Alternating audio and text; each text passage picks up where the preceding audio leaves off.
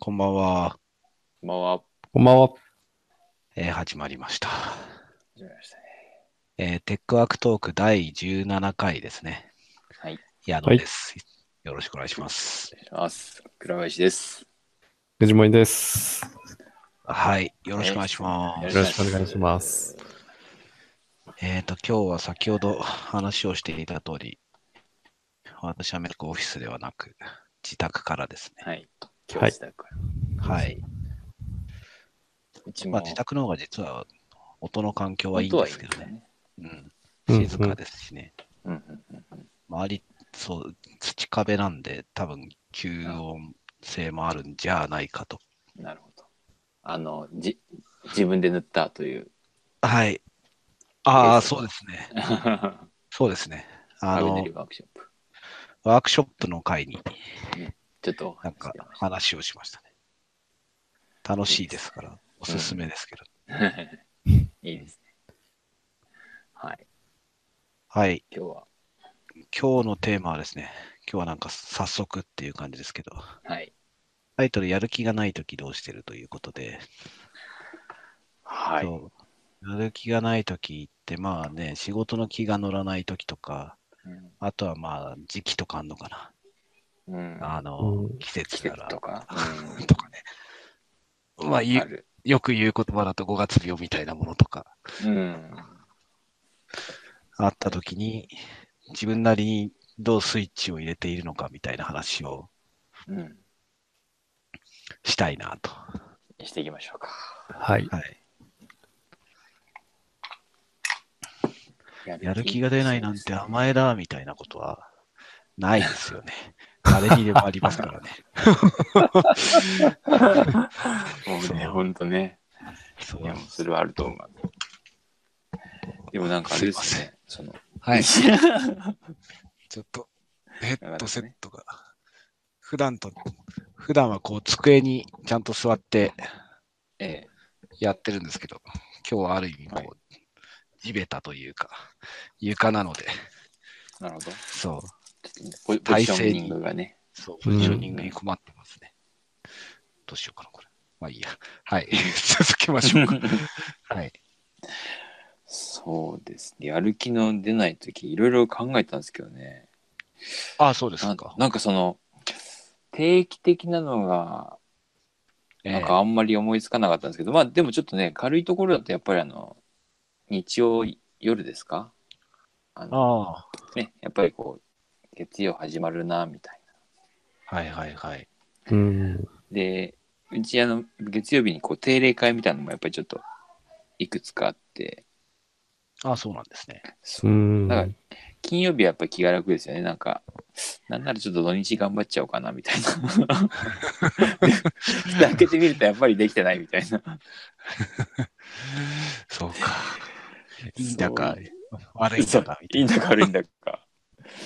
で、まあちょっとね、その月曜日に、ああ、そうだな、みたいな時はありますね。うんまあなんかでも、種類がありますよね。そういうやる気そう出でなすい。ね。うん。あうんのうん。全体的に出ないみたいな話と、うん。あとはなんていうのかな、仕事の種類によって、うん。まあ、よく言う後回しというかね、乗らない的なね。乗らないタイプの仕事をどうするのか。うん。そう。まあ、案外、どれもこれも着手してしまえばそうですね。できるもんなんですけど、うん。そう、問題はそこまでですね。うんそう集中力高める、高めないって話はきっとなんか違う話のような気もするので、それはそれでう。うんんやってみたいなとか思うんですけど、どうやって意図的にゾーンに入るんだみたいな話はうんうんうん。ありますけど、じゃあやりたくない仕事をちょっとどうするかみたいな感じでちょっと話しますか。そうですね。どうしてるかな。どうしてますか、藤森さん。どうしてますかね。 めっちゃ無理むちゃぶり。ちょっとなんかあの、なん、なんていうかな。番外、あの、イレギュラーなケースになっちゃうんですけど、うん。えあの、発達障害がある人って、えええその、やる気が起きづらいっていうのが特性としてある場合があるんですよね。うん。それって、うん。その特性の種類によってっていうことですかね。そう、そうですね。そういう特性を持ってる人もいるみたいな。うんなるほ。ど。うん。で、具体的にどういうことかっていうと、えいわあの、よくある、あの、4証言切って、急ぎだえけど、ええうん急ぎで。重要、急ぎだけど重要じゃない、うん。うん急いでないけど重要みたいな、あるじゃないですか。うんうんで、その中で、あの、急ぎではないんだけど重要なもうのんに取り掛かるためはいの、その心理的負担が、はいけ普通の一般の人の数百倍大変み数たい百な。倍うん。へえ。あまあ、その数百倍っていうのは例え話ですけうど、ん。大きいっていう感じでね。そうそうそう、そういう感じですね。はいだから強烈にブレーキがかかっちゃうみたいなうん。ああのなるがあほっど。て、で、まあ多分なんかそれ脳の働きのもん問題らしいんですけど、えうえん。私もそれでしょっちゅうブレーキかかってるって感じですね。ああ、うんなるほど。なんか、手法、手法、手段、はい。対応策ってあるものですかそれは、藤森さん本人のというよりは、うん。そうですね。いや、まあ確かになんか特性はそうなんですけど、結局なんかこの間のストレスの話もそうで、えうん、じゃあどう対策するのか、どう手助けしてもらえれば、じゃあその、それを乗り越えられるんですかっていうところうんになるんですけど、えうんうん、まあ、やっぱ本当にベタにタスクをすごい分解しとくみたいな話ですかね。一番ああ効果が高かったのは。うん。なんか、あれですかね。その、はい。急ぎじゃないけど、重要なし仕事というか、タスクをうんやるのに心理的な負担ということであれば、うん。うん。急ぎでかつ重要なのはやるってことですよね。そうですね。ということは、第三者なりに急ぎにしてもらえばいいってことかうん。うん。なあるれほでど。す。あのーこれ同じかもしれないですけど、僕もなんかその締め切り間際にならないとなんかこ う。多分これ同じ同じギなリんかギリギリ力みたいそなう話。そう、なんか。で、今まではなんかそこをこう、徹夜とかも含めて、あと24時間あるみたいな、そんな感じだったんですけど、うん。な。えだんだん体が持たなくなってきたので、うん少しずつやっぱこ細切れ、まあ、細切れというか少しずつね、ちょっとこう小分けにするような感じにしてますけど、まあそうですね。タスク分割の話はね重要だけ、ありますよね。重要だけどさっきの話重要だけど急ぎじゃないやつがブレーキがかかるんですよね、そうですね。そう、だからギリギリに迫ってるやつは確かにやらなければいけないので、うんうん、なんだ、その期限間際になって慌て始めるっていうのはうんすごくあって、えうえんあとはなんか、こっち、重要度としては、急いでないこっちを先にやるべきなのに、なんか、うんそれほど重要でない、例えばメールチェックばっかりしちゃうとか、あなんかそういうのもありますね。うんうん。なるほどとそうかじゃあやっぱりこう急ぎの急ぎか急ぎじゃないかがなんとなくこう取り掛かるか取り掛からないかのキーになってる感じですかねうん、そうですね。うん。そうかなんか多分、多分というか、なんかそれは、原因としてはなんかその見、見込みの立て方が下手くそみたいな、うんのがうん本来の原因としてあるっぽくて、ああああと自分のことをか過大評価してしまう。うん多分、 多分いけるな、みたいな。な。俺もそう 絶対なんか、あの、なんですかね、夜とかも、なんか、12時ぐらいになんかた、パッと目が覚めて、 はいはい。 2時ぐらいは頑張れるはずみた いなのをやよくやりますね。それでもあれですよ。私ちょっとギリギリにはかそんなに変わりはないんですけど、うん。年齢のせいか、その前日にやることをやめましたね。ああ。そうその直前の晩ううんん。うん。にギリギリ力発揮するっていうことをう。うんやめるようにはなりましたね。あ多あ少改善というか。入力を1日前に置くと。 あ、なるほどね。少し余裕を持ってみたいな。そう。あの、でも理由はそんな、なんだろう、かっこいい話じゃなくて、徹夜、徹夜明けきついとかっていうね、そういうあー体力的な話。あ、そうそう。確かに。徹夜ができなくなりましたね、本当にとか言って。全然できない貫です。徹はね、貫徹はまあ、することもあるんですけど、うん。そう、相当な理由がない限り、いや、そうですね。しないですね。ローまテーションあ、もともと、もともと本当の貫徹ってそんなにしないタイプなんですけど、1時間でも寝るとかっていう、上うがる、んううん。んするんですけど、まあ、そう、そういうのも含めてですね、それをなんか1日前にずらすようにはなりましたうね。ん。うん。そう。まあ、そ多分その、それによっての質の、質が変わるっていうのもあってかもしれないでうすんね。うん。うん。そうギリギリでやってなんか、そう、終わった状態でちょっと見直すぐらいの余裕ぐらいは持とうみたいうん。な。うん。いや、ちゃんとしっかりコツコツやれよっていうのはあるんですけどね。そう。確かそうだ、なんか、ぎあの、自分の思うタイミングでやる気スイッチ入れられたらすごいなって思いに。ますようね。ん。確かに。確かにな。あの、なんだろう。じ時間的には、ど、どの辺があれですか皆さん、こう、ゾーンに入りやすいとかあります。ああ。ああ、時間帯。じ今日、うん、そうそう、一日の中の時間帯。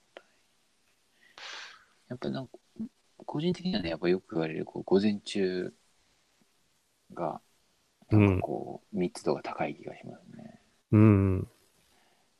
午午後になるとね、なんかあっという間に、あれ5時かなみたいな。なんでだろう。しそう同でじようにす作業してる、ね。僕特に朝方なのかもしれない。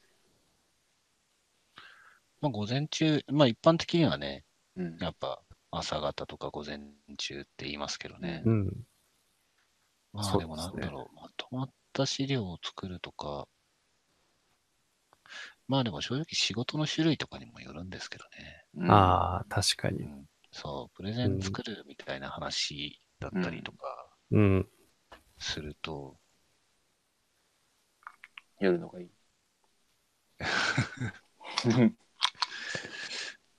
まあ多分午前中とかの方がいいのはいいんだと思いますね。うんう。ん。そうそうですね。確かに。なんか、4時半起きをするようになってから、うん。ううんん、すうん。なんか朝の2時間ぐらいはすごいゾーンに入れるなっていう感じはしますね。うんうんまあ多分、お尻が決まってて、その、業務がスタートする、通常のスタート時間が決まってるから、うんうんそこまでしか絶対にできないっていうのもあるし、あと、もう4時半起きたらす、すぐ会社に行っちゃって、会社の方で作業してるんですけど、ああ、うんはいはい。だなんか他にもうい作業以外にやれることがないというか、多分ええなるほど家,、家にいたらちょっとテレビつけたりとかっていういうあー誘惑がいろいろありますけど、うん、なんかそれしかできない環境に行くとすごい集中できるなっていう感じはありますかね。うんうんうんできない環境か。まあ確かに机の周りにね、いろいろあるとうん、片付けちゃったりしますもんね。うん、そうなんですよ。確かだ場所はあるかもしれないですね。やる気に。うのん。出し。時間。場所。そうですね。場所。ちょっとまた話がどんどん飛んじゃって、あれなんですけど、はい。図書館で、あの、勉強できるタイプでした。シーンと僕は ね、図書館ダメダメだったんですよね。私もダメでした。うんなんか、それ図なん書でだろう館好と思っきて。でしたけどね。へー図書そ館ダう。メ図書館は好きだからダメなんでしょうね。ああ。なんか、本見たくなりますよね。うん。うんうん。まあ、あんまりできるタイプではなかったな。中学の時とかが勉強しに行って、うん。美味しんぼ読んでたからな。そのよく行く図書館にはあってですね。 なるほどね。僕は静かすぎるのはちょっとダメかもしうん、私もダメかれない。もしれない。ななんかかん、環境音的な方が、うん。ある、ある。る方がいいかもしれないですね。ですね。うん。僕あの、お気に入りのもしさ、近所にあるんですけど、うん。そこに一日とか普通に本当に詰めたことあります。へえ。朝、朝昼食 って。いや、夜は、夜はさすがに怒られるからやめようっつ って。あの人まだいるわねみたいな感じで言われました。へえ。そう結構そういう環境も。僕、かん、うん、あら、環境はひあれかもしれない。うん。あら、ちょっと、また猫が、あ猫ですか。子供かと思いました。猫。ええなんかこの時期そういう鳴き方しますよね、猫、猫ちゃんたち。そうかもしれないですね。発情期なんか、こう、春の、なんか盛りなんですかね。うん。そういうもうだいぶおばあちゃん、おばあちゃんなんですけどね。うんそう、やる気、うんまあでも、さっきのそのタスク、おお仕事の分割みたいな話は重要は重要なんですけどね。なんかこう、億劫になってる仕事の中には、うん。それを億劫にさせている核になる何かがあることが大変、大半ですからね。うんうんうんうん。そこを乗り越えると、そう、軌道に乗るみたいなのは確かにあるんですよね。うんあとはなんか、せざるを得ない状態とかに、何かその別の仕事がなった時に、その延長上にある、例えば面倒な仕事にそのまま流れていくケースっていうのは、ううんん私の場合だと時たまありますね。うん。そおと、な、というと、なんかこう、どんな感じですかう。あ、の、そうだな。最近だと、その、うちの製品名変更があったんですよね。あ、はいはいはい。そう、製品名変更って、期日もあるんで、まあ、そのスピード感はさておき、こう必ずいついつまでやらなきゃいけないっていうのがあるんですよ。はい。で、仕事とかね、そう、兼務だからっていうのもあるんですけど、ババイオリズムがあって、ん。そう、なんていうのかな、営業系に思考が結構寄ることがあれば、ほうほもうあれば、マーケっぽい思考に頭が寄るときもあったりとかっていうのがあったときに、う。うん。まあ、それぞれ、そう、忙しさというか、仕事の過密度によって、うん。そう、変化するんですけど、うんうん。やっぱですね、そう、例えばそういう製品名変更があって、ウェブとかいろいろいじってると、そう、そっちに思考が集中していくんで、そこに対する興味、興味だろうな、多分、うん好奇心みたいなものとかが寄っていくんですね。だからうんそその流れができたときは、そのことだけ考える流れにもししちゃうんですよ。そこが持続する間は。うん。うん。そう。で、同じような感じで、うち2月決算なんで3月、4月、今の時期って結構決算の関連のことをはいはい。やりますよね。どうやったうらん決算処理をしなきゃいけないんで。はいはうい。そうすると、決算処理をしていくと、会社の数字ずーっとある意味こう見続けることになるので、うん。その、なんていうのかな、メトリックスというか、そういううん数値をどう見ていくんだみたいなところにうん。考えがこう集まっていくんで、やっぱりその流れでなる行ほどねき着くとこまで行っちゃうみたいうんな、うんううんうんん。そういう集中のさせ方は、そう、そうイベントに合わせて、なるほど。そう、思考が向いた時の流れをうんうんうん。利用しちゃう。なるほどね。まあそのがその結果外的な他の。うん。うん。他のことがおろそかになったりはするんですけど、うん。でも、なんでしょうね。あの、さっき言った、急ぎでかつ重要な仕事うん。っていうのは、例えばこう、商談が決まったから契約関係やんなきゃいけないとか、うん。うんうんそういうのはどっちにしてもやるわけですよね。うん。だからそういう時の、その、イベントイベントとかで頭の方向性が寄っているものっていうのは、どちらかというと、急ぎじゃないけど大事なこと系の話が多いうん。ですよね。だから、そういう方向性に思考が向いたときは、その流れを利用しちゃうっていうことはやってますけどね。ただそれって、そのイベントドリブンなんで、うんうん。コントロールしてるかっていうと、乗っかってるだけなんです。なんかこう流れをうまく利用してこう。そうですね。ね。あれそう。そうそう。合気道的な感じですよね。そうです、そうです。せざるを得ない流れで、なんか、流れに従って加速したら、そのままそれを利用するみたいうな。ん。ロケット感ねじですねち地球外に出てく感じのロケット。へえそう、おーなるほど。そう。なさ、あ、そう、もう一個あったな、最近だとこう、うん、その、セールスフォースの、その、法改正に伴うデューデリみたいのがあってですね、はいはい。そううん再度デューデリみたいのがあって、うん。そう、そこでなんか、行動規範が必要ですみたいなところがあったんですよね、社内に。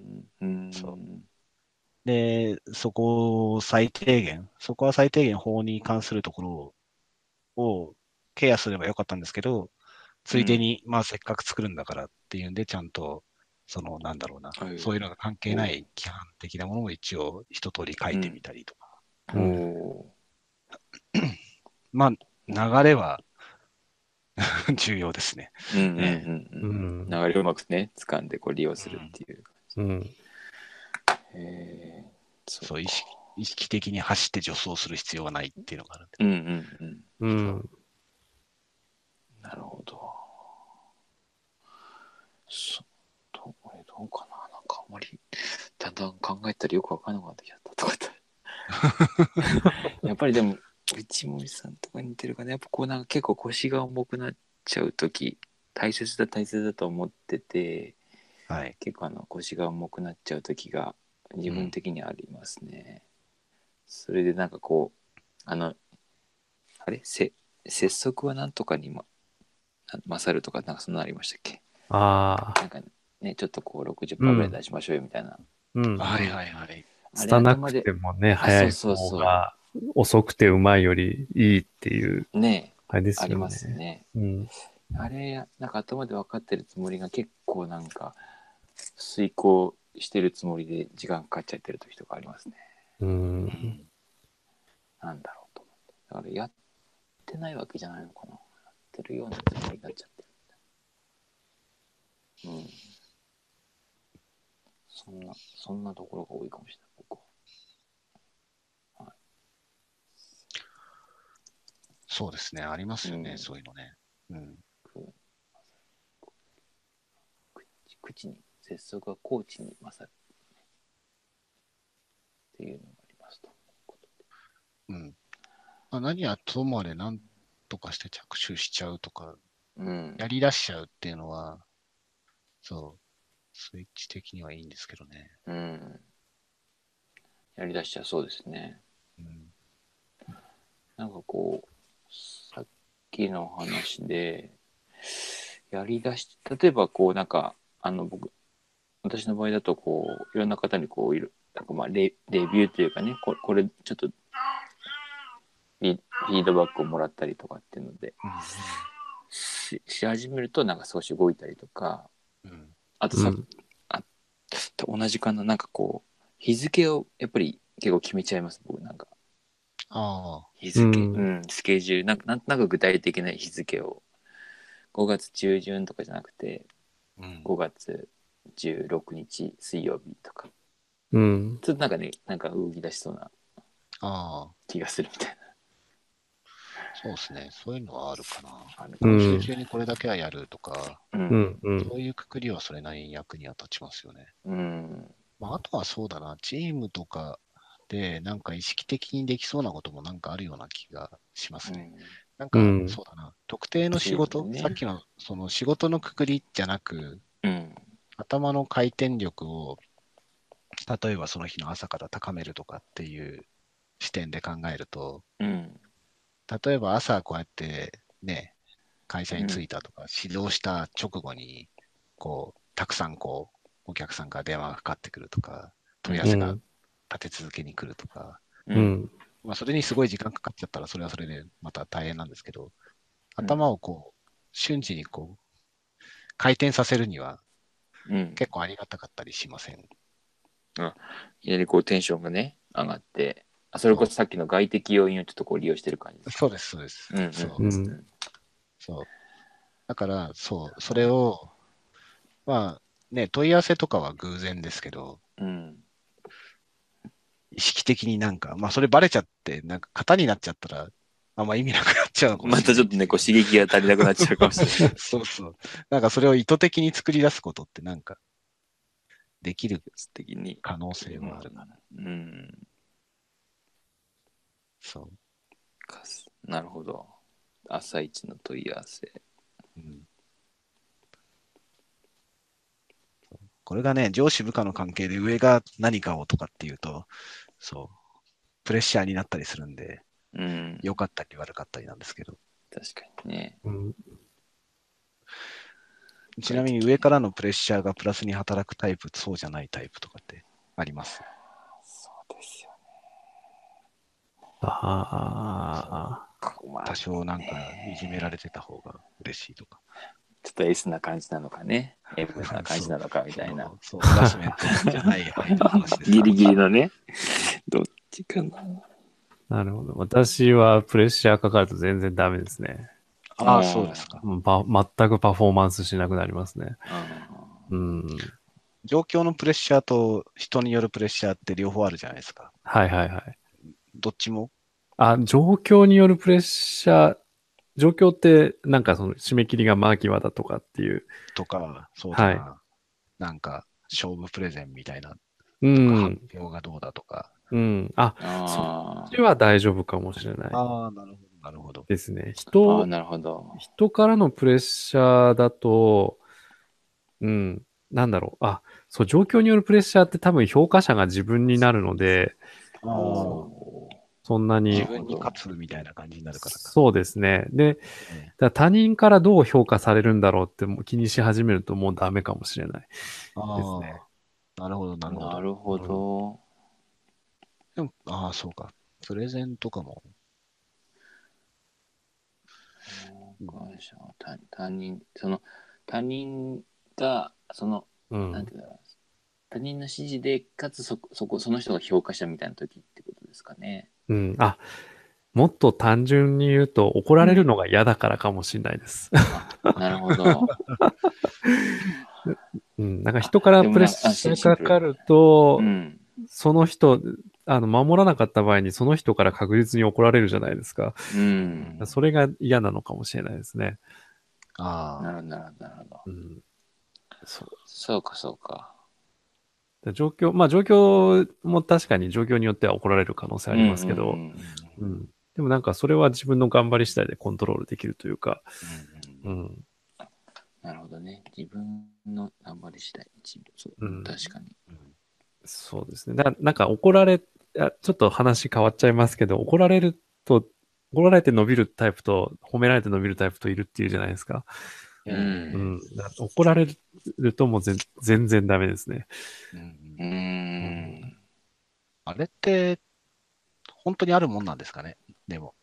あちゃんとええ心理学とかうん。ね、調べてるわけじゃないからわからないんですけど、あーうん本当にあの2つのタイプっていうのは存在するのか。うん。バランスっていう、あ、まあ、個人差は当然ある確のかかにね。なんか、いや、今聞いて確かにそうだなと思ったのが、その怒ええられるか褒められるかって、その最後の本当に表現の違いなところもありますもんね。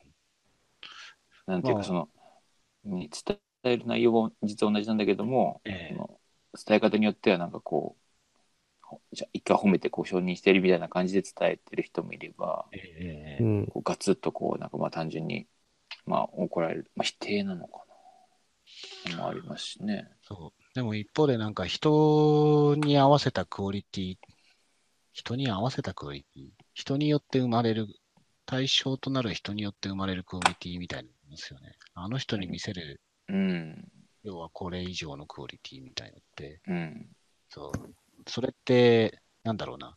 誰に対してもちゃんと高いクオリティをとかってうん、いうのも、その仕事によってはあるとは思うんですけど、そうじゃないのも一個あって、あれでしかょありますよね。使い分けたりするじゃないですか、ある程度う。んで、そこに一定のプレッシャーが、そうだな、そのプレッシャーってなんか人の怒られるプレッシャーっていうのとはまた違う対人プレッシャーみたいのがあって、うん。そううんそこに助けられてクオリティが上がっちゃったりすることもそう、昔なんかあったんですよね。ねあって、うん。あーこれ、よく作っ、自分で持参してるわけではなくて、出来上がったものを見て、 これなぁと思って、そのこのクオリティなぁみたいな。 そうそうあれ、確相か相手がこの人じゃなきゃこれやってないなっていうので、うんうんうん。そうあそうなんかわかそりうますわかり ます。そう、に。うん。うんやれやれって自分で思った記憶があるんですけど、うんあでも、それはあるかもしれないですね。確かにね。なんか、ポ人に依存しする、してますけど、どっちかっていうとポジティブじゃないですか。なんか、そうこのう人んうんにはいいものを見せたいというか。ううん。ん。まあ、下手、うん。そうですね。そうネガティブでもね、生まれちゃう時があるんですよね。ああ。疲れるんですけどね。あそう。いや、や、嫌だし疲れるんですけど、ー。う結ん。果として生まれたアウトプットは良くて、で、そこで苦労はするんだけど、その後しばらくの仕事でそこで作ったものは実は役に立っちゃったりとか、う。うんん。しちゃったりすることもあるので、まあ、その辺って、そう、その辺はひょっとしたら、モチベーションのコントロールとかの話と、あと、逆の視点のマネジメント、モチベーションマネジメントってあるじゃないですか。ううん。ん。ああいう話ともひょっとしたら絡むのかもしれないですね。うんう。ん。うん。確かそうですね。マネージする側も、一切褒めない人とかもいますもんね。にうん。ひたすらけなしまくる人っていうか。あそうですね。まあでも楽しく集中してゾーンに入ってる状態に勝るものは多分ないとは思うんですけど、うねん。うん。まあそうですね。そう。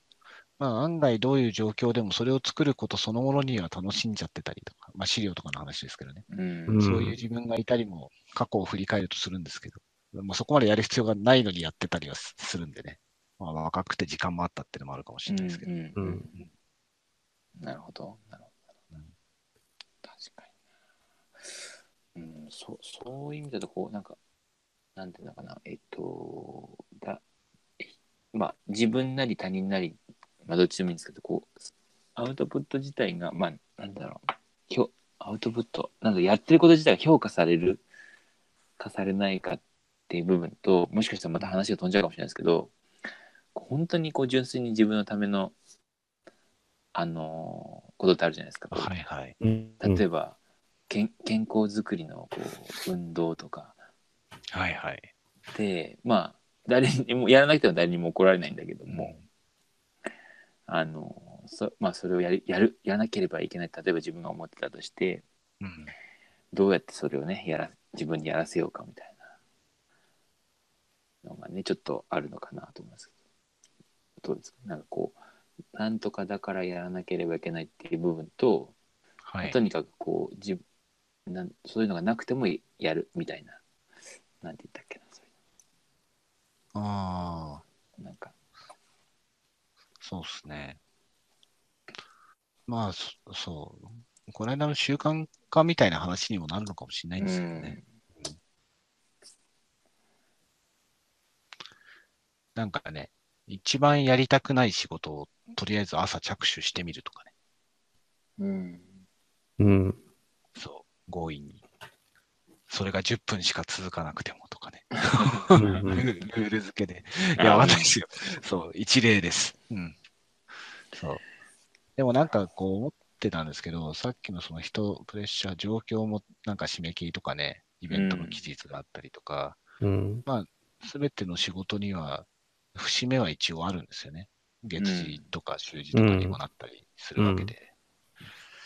そう。で、そこには大体人が絡んでたりもするので、うんう考えて、自分がさっきから言ってた話をすると、大体こう、イベントドリブンでそこによって生まれた流れでんうん軌道に乗せたりするものが多いのは多いうんうんうんので、なるほどねうんそこはもうある意味認めてしまってもいいのかもな。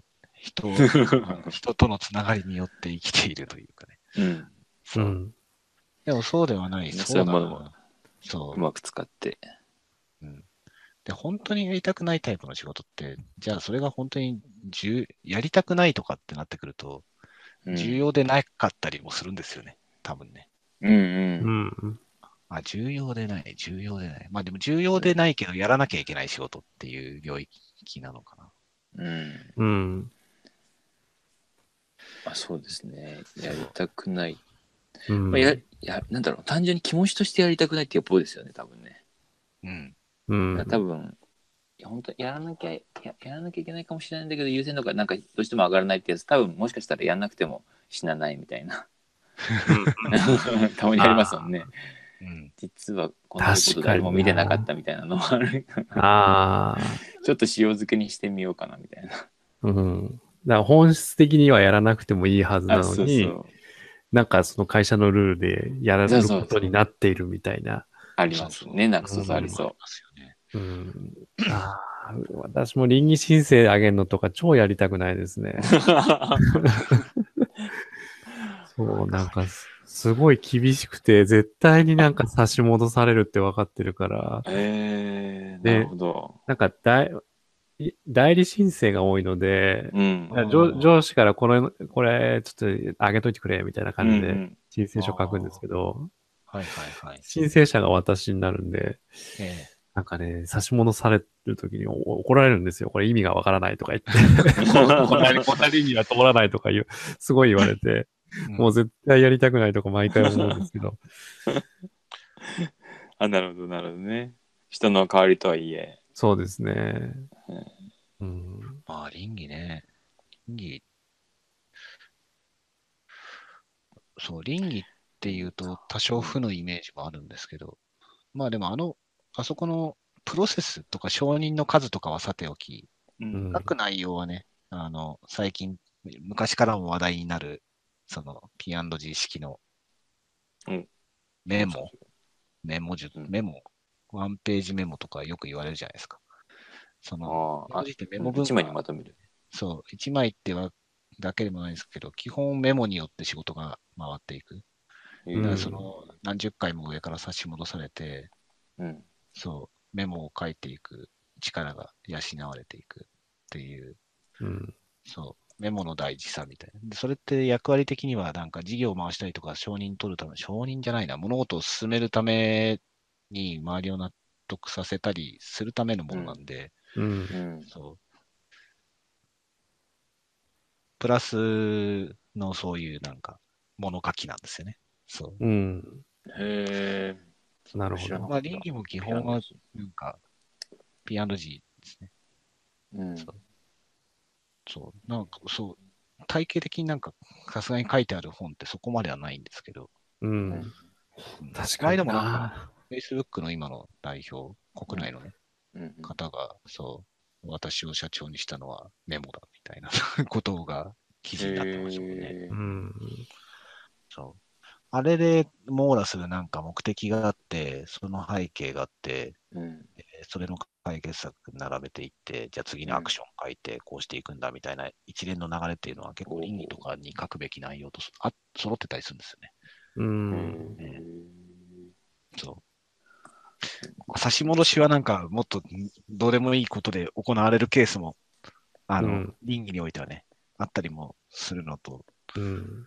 まあ、そこら辺は文化も大いに絡むので、うん。うん。なんかあ、人の相性みたいのありません なんか同じ、似たような倫理をと出して、あの人のは通るのになんでこっちは通んないんだみた いな。ポジションパワーかな。あポジショ ン、まあ、うん、まああるでしょうね。あーりますよね。 うん、そうそうですね。なんかあるかも。なんかまあ、その、代理申請って、なんとも言えないところですけどね。まあ確かに、そうですね。そう、一生懸命理由とかも、あの、調べて書くんですけど、うん。うん。当事者でないので、まうあ、んう限ん限界があるというか、確かうん、にな。こんなのが倫理な。そう。まあ、倫理、倫理というか、そうだな。そう、購買倫理とかね。そう販売のための倫理とか、ワークロー自体はちゃんとそろしておく必要はあるんですけどね、うん。最終的には会社としてね。ああ、確かになんかそこが決まってれば、もうちょっと楽かもしれないですね。そうの、んそう、倫理を書いて、倫理っていう仕組みがあること自体にはちゃんと意味があって、うん。そう。そうですね。何かを買ったときになぜこれを買ったのかっていうのを記録に残しておくことはね、うん重要じゃないですか。うん本来はそうですね。うん。確かそう企業統治的には。そう、今だとね、ある程度、ざくっとしてますけど、うん。に。うん。まあ、買ったものも残っ、大体記憶に残っていてとか、うちの規模とかだとね、説明もつくんで、まあ今だったらいいんですけど、もう少し大きめなものとかだと、そこの経緯とか、まあ探せば出てくるんですよ。うちなんかテキスト文化なんで、チャットとかを検索すれば出てくるんですけど、う。うんん。そう。 まあ、綺麗にまとまっとけば楽は楽だなとはっていうのはありますよね。うん。う。うんん。やんないですけど。うん。うん。確かにね。あああいうのは、なんかツールとかちゃんと使って、ルール明確化してほしいですね。うん。うん。まあ、文化はありますからね。そうう。うん。ん。確かに文化か。そうですね。ネゴ、ネゴが大体中心になっちゃうわけですよね。うん。うん。うん。うん。そう。ネゴで通れ確ばか、にねネゴで通るぐらいだったら、もうそれでいいんじゃんっていう感じ。そうそう。 ねそうそう思いますな。上場企業とかだとね、もちろんそれを記録にしてとかうね、ん。承認、ちゃんとね、うん。 エビデンスとして残すっていう意味なんですけど、じゃあ、そうでもない中小とかがうん。うん。うん。そう同じようにする必要があるかっていうと、うん。まあそこまではないですし、うん。思いますね。確かに。あれちょっと待って。うん。えー、そっか。さっきの、はい。あの、ちょっと話をして、なんだっけな。ちょっとこう、て哲哲学のなんか用語っぽいんですけど、はいはあい。の、何々なら、何々だから何々するっていうのが、えーなんかこう、低減名法、名法、あ、加減名法だ。加減名法っていう、なんかこう、何かこう、例えばお金を儲けられるから仕事するとかうん。っていうのは、その加減名法っていうみたいで、それに対して、あの、そのなんとかならばがなくて、もうな私は例えばな、この仕事をすべきみたいな、この社会貢献をすべきみたいなのが、こう、えっ、と、低減名法っていうんですかね。なんかそういうはあは対比のなんか話があるみたいで。あはい。そうっすなんか、な例として、なんかウィキペディア見てるんですけど、幸福になりたいなら嘘をつくなというのは、あの、加減名法だと。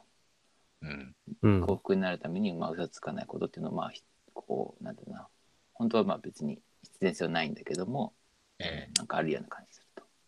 ー思っはいはい。そうそうそうそれは加減名法って言って、うん。なんかももっともっとなんかこう、なんていうのかな、そそういうのがない、かあの、なんとかならばがない、その行動ができると、すすごすごいっていうか、なんだろうな、なんとかですみたいな、 ちょっと、言葉が難しすぎてわかんない。まあ、そんなふうなことをなんか提言名をっているらしいですね。えーう。うんん。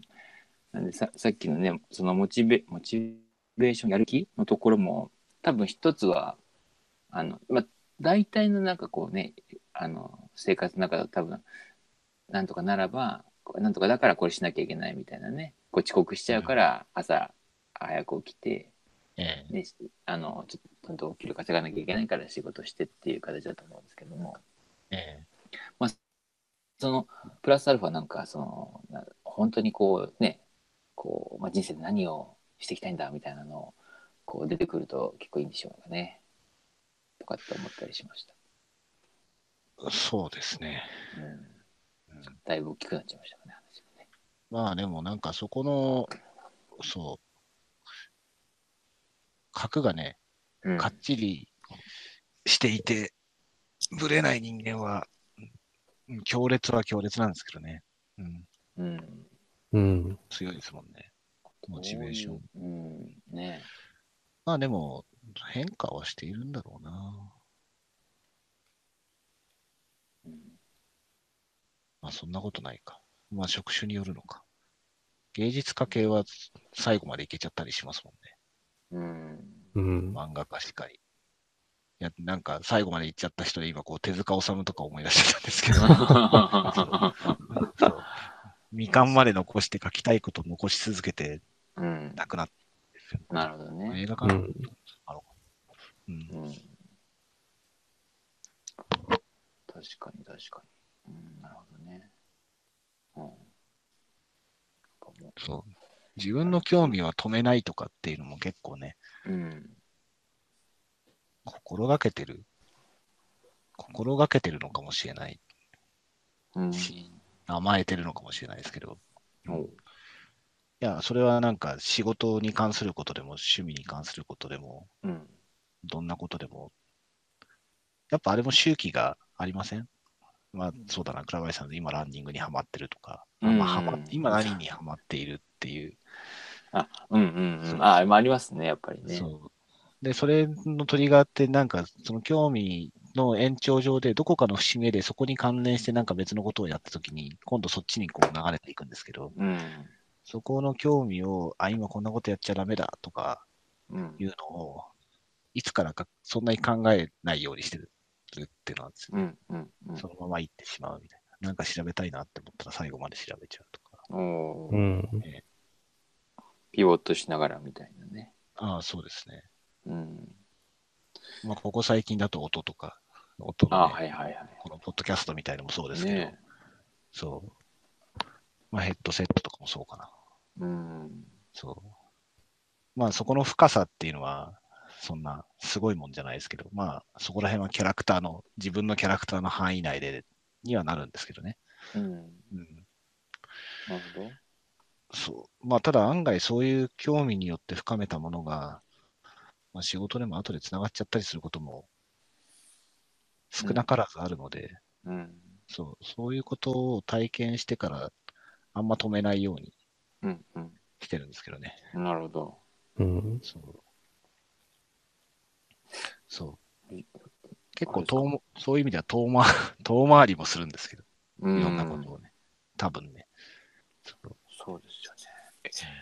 結結あそうかなんかあのそう僕もなあのなんていうかな興味の方に行っちゃうともうなんか本当には帰ってこれなくなっちゃう時があるんですね。ああ、 逆に本当にこう制御とかししなきゃいけないかなとか思ってたぐらいなんですけどそこ矢野さえんえ結構割とこう流れをしなやかにこうあれですか乗っていく感じですかね波に乗。っていきますね。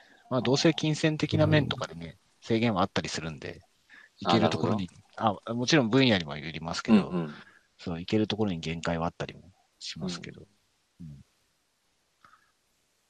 藤森さそんう、結あ構、ごめんなさい結あ構あどうぞどうですか、藤森さん。そうですね。どっちだろうな。難しい。あ、そうですか。なんか場合によるというか、うんうん。うん、なんかパッ、パッと、パッと思い出せないな。あったかな。そう。なんか一つの仕事を全部こうやってるっていう人がいたとしても、うん。なんか、今言ったような興味っていう意味で言うと、うん。別に一つじゃないじゃないですか。例えばうん IT とかね、ソフトウェア作ることが好きっていうのが、まあ大きな国一つのくくりだったとしても、うんその中でいろいろあったりするので、うんそこが右往左往して、ね、今ここに興味あって調べてると結構大事なことだったりするので、ううんん まあ、よく言うじゃないですか、好奇心育てるのが一番難しいみたいな。うん。うん。そう。それを今更自分に当てはめたりはしないですけ ど、そうただまあ、そそうそうだな。まあ確かにそのちょっと好奇心やる気とニアリーイコールだとするとやっぱりそあの、うんアンテナの感度はやっぱり違いますよね。好奇心あるやつと、まあ、ないやつ同じように調べたとしてもうんう。ん。なんかそのすぐにこう深くこうなんだろうまあ目的というか結構なんかこうえっとうまいところにこうすし調べ情報がこうねいけるみたいなのうんはやっぱりや結構興味を持ってグーって見てないとなんかいいけないなっていう感じはしますうね。ん。そうですよね。なるほど。た例えばあの多分の飲み会とかそあのそんなにそこまでこうお酒とかそんなにたくさん飲まないんでうん多。分なんかこうワインとかねブランデーのこう歴史とかを調べようって言われても多分結構浅いところで止まっちゃうような気がしする気がしますああ、うん。例えば例えばなんかそんななんかパッと思いついた感じそうですよね。だからそこが、そう、そこを楽しめるタイプの仕事の方がうん、いいとは思うんですよね。何かしらこううんつくっついてるといいんでしょうねう。ん。なるほどな。うん。まあ世の中あんまりつまらない世界って逆にないですけどね。いや、その、ここまで、例えば、ポッドキャスト、さ、そうだな、ポッドキャストで話してきた、例えばワークショップの話しかり、まあ、そうですね、藤森さんがしてたような発達障害のうん。話しかり、そう、課題とかそういう点ではいろいろ考えるべきところがありつつも、うん単純にそこをふ深めて知っていくことのプロセスとか、で、それに対する、そうだな、その取り組みに関連することとかって、やっぱ興味深いものは多かったりしますよね。。うんうんうん。こんな仕事もそれなりにやると楽しいとかっていうのとも近いですけど、うんうんうんなるほ IT、そう、前、どっかで話したかな、IT の、まあ、システム開発とかソフトウェアどっちでもいいんですけど、ど。うん。この業界の面白さって、いろんうなん業界のし仕事を知れる面白さっおてーあるんですよね。うん。なるほど、なるほどね。業界問わないで、かつ、そうだな、セールスフォース関連だと営業うん組織に販売したり話をしたりしますよね。うん。うん。営業系の話って結構、その会社の事業のそのものの話うん。だったりするじゃないですか。なるほどね。そう。まあ、さっきのワークフローなんかもそうですね。ワークフローもワークフローそのものなんで、うんうんうんそこの倫理がどういう動きで決まっていくのかとなるかほっどて、なるそほこどの会社のお仕事ない事業を知れたり、聞けたりするんですね。うんうんそうそうか。そうするとみんなどれもこれも面白いなみたいなところうん。はありますよね。うん。やっぱそういうところにこうなんかまままずもうベースで興味があるんですよね多分ね。そう、いろんなうん。仕事、をねこビジネスモデル。う見見れうん見れるっていうそところとか。う、そうですね。だからそんな話ばっかしてますもんね。だうから、ん自分が直接、そう自分が例えばうちだとカレンダーじゃないですか。今メインだと。んうんまあ、それ以外の話もしますよね。それはこちらに興味があるからっていう。うんでも興味、け結果的にそこで興味を持ってその話を聞いていくと、うんそう、まあそこに対して何か言えることも増えたりはするので、まあ、一石二鳥っていうのはある、ありますねうん。そう。あまあそれは私のね、仕事の話ですけど、でもそうやっていろいろ聞いていると、どこの会社のどの仕事もまあ、どの仕事じゃないな、どんな分野も面白いんだなっていうのはよく思うんですよね。うん。うん興味の持ち持ちようですかねやっぱりね。そう。でも業界動向とかね、そういう話うんに興味を持てるかどうかっていうのは、やっぱり自分の趣味が絡んでくるので、うんそうそこは揃ってた方がいいだろうな。うんでもそういうところの興味が揃っているにもかかわらず、モチベーション上がったり上がんなかったりしするっていうのはね、うん。どうまたいうねことだよね。 別の力が働いてそうですけど ね。そうそう、そこのスイッチなんとかしろよっていうのはまあ、話そこじゃなかったのかみたいな。うん あれもちょっと意外にね結構こんな時間ですけど 今の話聞いててはい。逆にこの業界はまあい行ってもちょっときつかったなきつかったなって言うとちょっと語弊があるんですけどはいはい。興味がなかなか持てないなみたいな業界ってあります、ああ、その本当にこうほ単純に業界っていうへこうね、変なこう意味はなく、なんだろうな。そうだな。絶対行きたくなかった業界とかどこですかみたいな話です。そうですね。あまあそうですね。そうなのなんあ、まあでもあれですよ。その、なんか、新卒の頃は、無知だからっていうのはあると思うんですけど、うん新卒じゃないかな。私の場合こう、大学に入るところには情報系みたいなこと考えてたうんで、ん。あの、その前とかになるんですけど、まあ、うんよ、より無知じゃないですか。うん。そういう時は、なんか、いわゆる一次産業とかっていうより、その昔からあるとああ。ころには、当時はね、行きたくないなとか思ってましうたん。ようね。んでも今全然そんなことも思わないですよね。そう。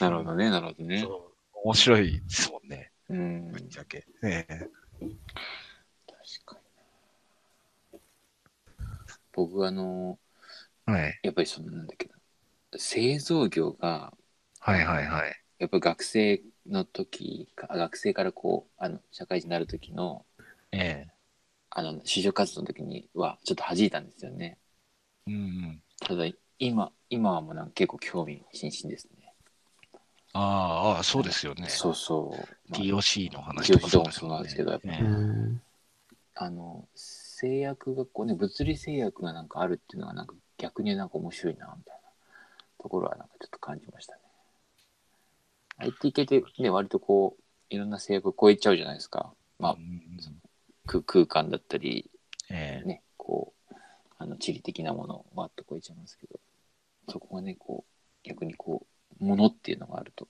あ面白いなと思ってまあまあそうですよね。今ハードウェア面白いですもんね。うんまあ、もちろんなんかソフトウェアがものすごく深く絡んではいるんですけど、あそうですよねそうそうそそう、それがあったソ上フトウェでアハードウェア第2段階、う、うん第2どころじゃないのかもしれないですけなど、んかね、あたら改めて面白いけ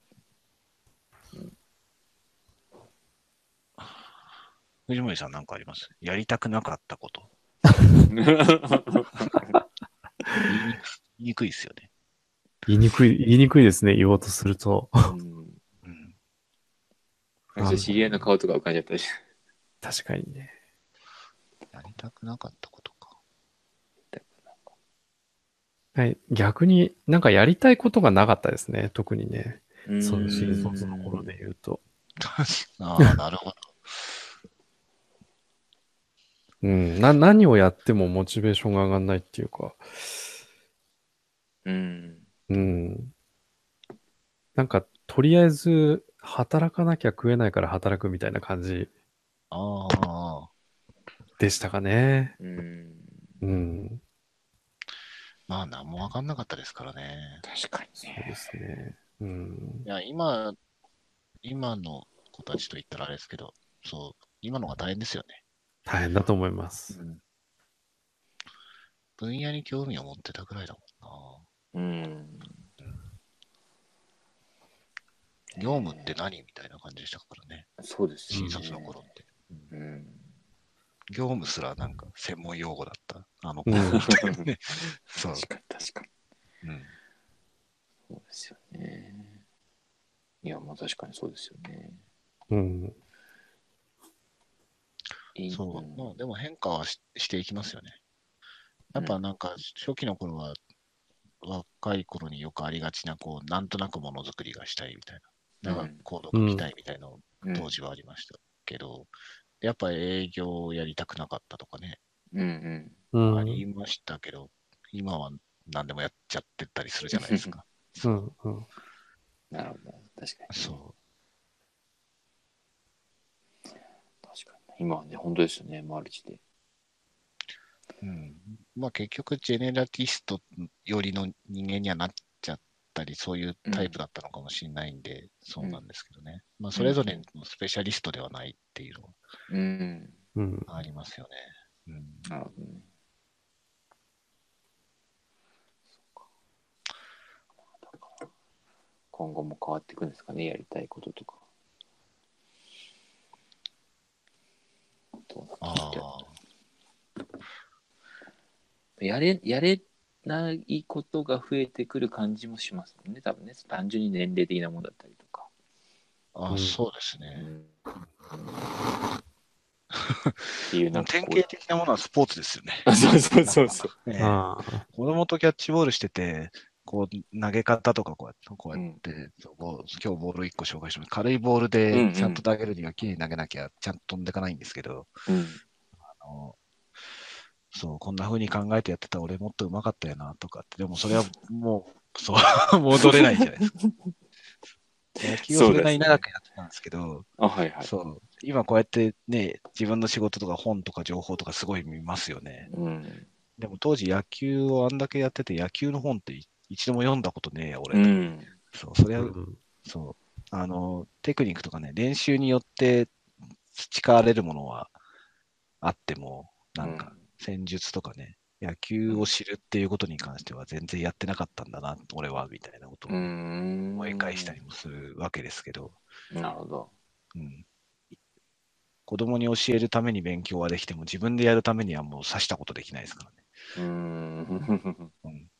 うまくはなると思うんですよね。うんうまくはなるけど、 学生の大会に出れるわけじゃないですから、うねん。あそうです ね。そう。体力もあるから。そうそ。そうなんか、隠居、隠居老人みたいな話になっちゃいますけどね。 でも、でもその中でね、こうだんだん、また逆にこう少しね、こう、いぶし銀なところも出したりとかするんですかう。まね。あ、この年以降だからできることっていうのも山ほどありますからね。うん。前なんかどっかで話しましたっけね。なんか40代以上だから出せる説得力とか、50代以上、60代以上とかね、うんうんうん。ありますもんね。あねうん。え、いわゆる貫禄ってやつですかね。貫禄なのか、貫禄、そうそう、まあ、貫禄なのかもしれないですけどね。うん。うん。そうそういう大人になり たい。 そんな大人になりたい。そんな大人に私はなりたいみたいそなう。そうそう。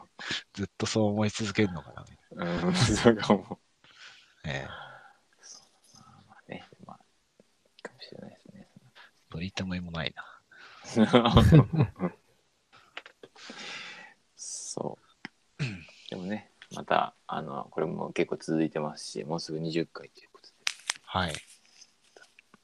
はで、やい。るやる気を出して進んでいければ、そうですね。行きましょうね。ゆるりと。話すこと、こうやってコミュニケーションを取ることが重要なんだっていうことが分かりましうた。ん、うん。そうですね。そう、そのことについて会話をする。まうあんなんか、このポッドキャストにある意味一貫してるテーマなような気がしますけどねう。んうん。そううんんね、一回話し、一回苦心してみると、ね。そう。焦点をあえてあ当てることによってうん。前に進む。確かで、人間なんでしばらく経つとそこがまた、モチベーションじゃないですけど、さらったりすることもあるんで、に。うんうんそういう時にそういったことをテーマに話をするっていうのは大事なんでしょうね。う。うんん。そうか。まあ、社内で定期的にやる勉強、意識的に作っていく勉強会とかは、まあそういう意味もあんあんのかもしれないですね。ああ、うんなるほど。うん確かにはい。じゃあまあ、あれですか。今週は、お時間ですか。そうですね。はい。次回どうしましょうね。次回ねそう、なんとなくなんかテーマの話がちゃんと今回してるじゃないですか。うん。 TOC の話しようかって話と、ああとは、ね、今日のこの話と近いのかな、ストレスマネジメントの話、自分の。うん。うん。今日の話となんかそう、近くてなんか、ちょっといいかなと思いましたけどね。えストレスマネジメンーですね。ト。確かに。なんかそうだな。ストレス。うん。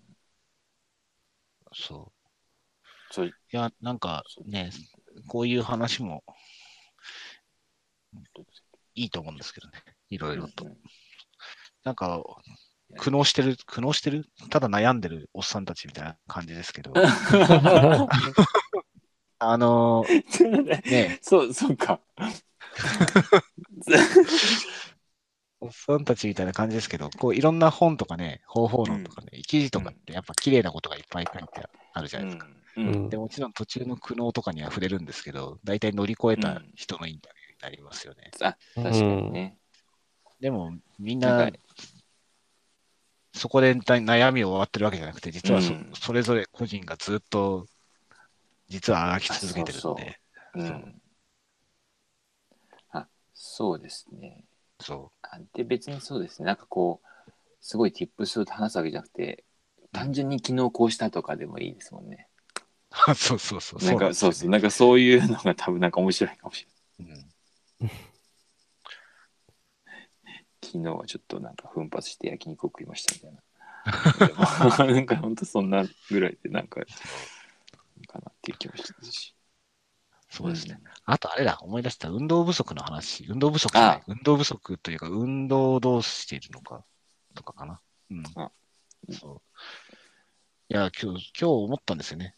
うん。うん。ちょっとなんか長くなっちゃったあれですけど。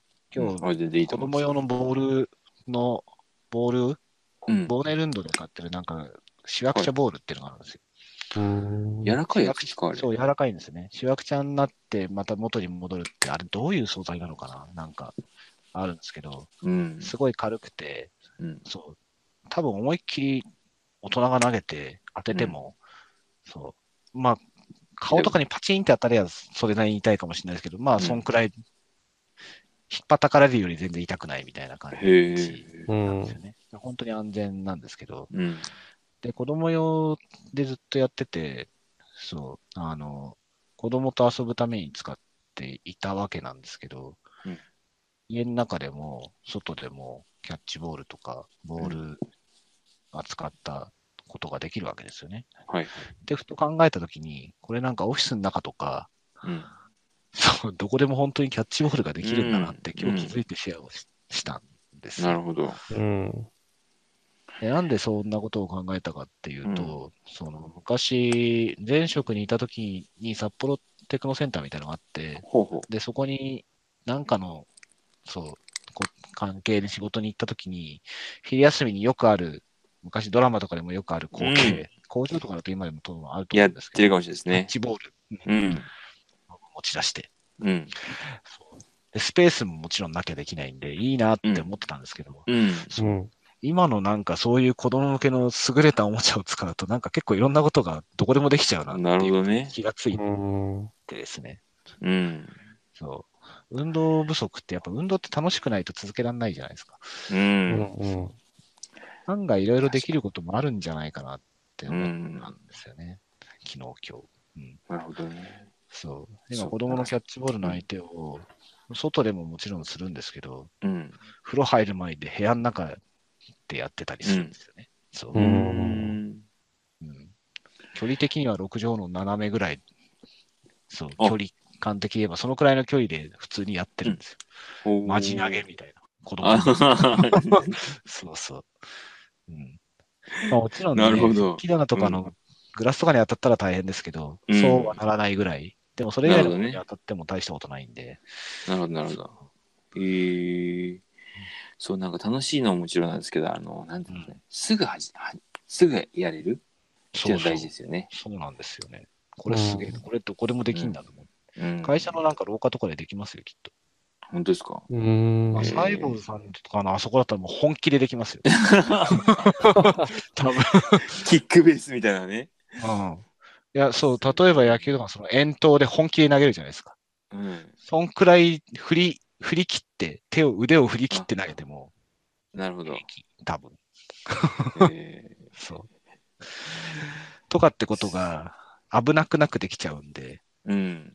うん、これは結構すごいことなんじゃなかろうかって思ったんですよね。うん。海外のスタートアップとかだと卓球は必須ら、卓球台って必須あらーしい卓球台じゃないですか。必ず1台は絶対あなるる。ほどね。ラウンジとかにね。うん。でも卓球より安全ぐらいですね。下手すぎうーる。ん。もうそうかボール自体も軽い。ボール自体も軽い。あ、軽いですね。そう。へ軽いがゆえにしっかり投げないと、え。うん。とかそう、そんな遠くに飛ばないわ、投げられないわけなんで。うん。うん。振り切りはそれ早いですけど、速い球も投げられたりはしますけど、たかが知れてるのと、うん。そう。振るってことは運動になるわけです よね。そう。とか、なんとかなるほどね。いう。そう。まあ、なんかちょっと調べなきゃいけないかもしれないですけどね。いいくつか、ほいあれですね、ちょっと調べてみて面白いかもしれないですね。あとは実際にやってみるかどうかですね。うん。うん。なとるほど。いう、そう。それがきうんっかけでの健康話ですね。うんうんうん。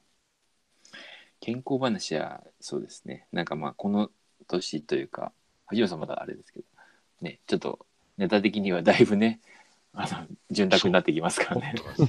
そうそう。話話すことたくさんだみたいな。意識的に考えないともうどうにもならなくなってくる。始まりの年代ぐらいなんですかね。うんそうですね。いろんなこのね、そう。いろ、あ、本当になんかね、ガタっていうのが出てくる感じの。放置したら確実にダメになるっていう、そうですね。というところなんで、そんな話を、こんな話を、そうですね。またしていきたいっていうのと、まあ、あとはどっかで雑談会またしたいってこと。あ、そうですうねん。はい。はい。はい。そんなところで、かしこまりました。じゃあ、はい。はい、今週はこの辺で。はいですかね。はいありがとうございました。ありがとうございましたありがとうございましたお疲れ様でしたはい。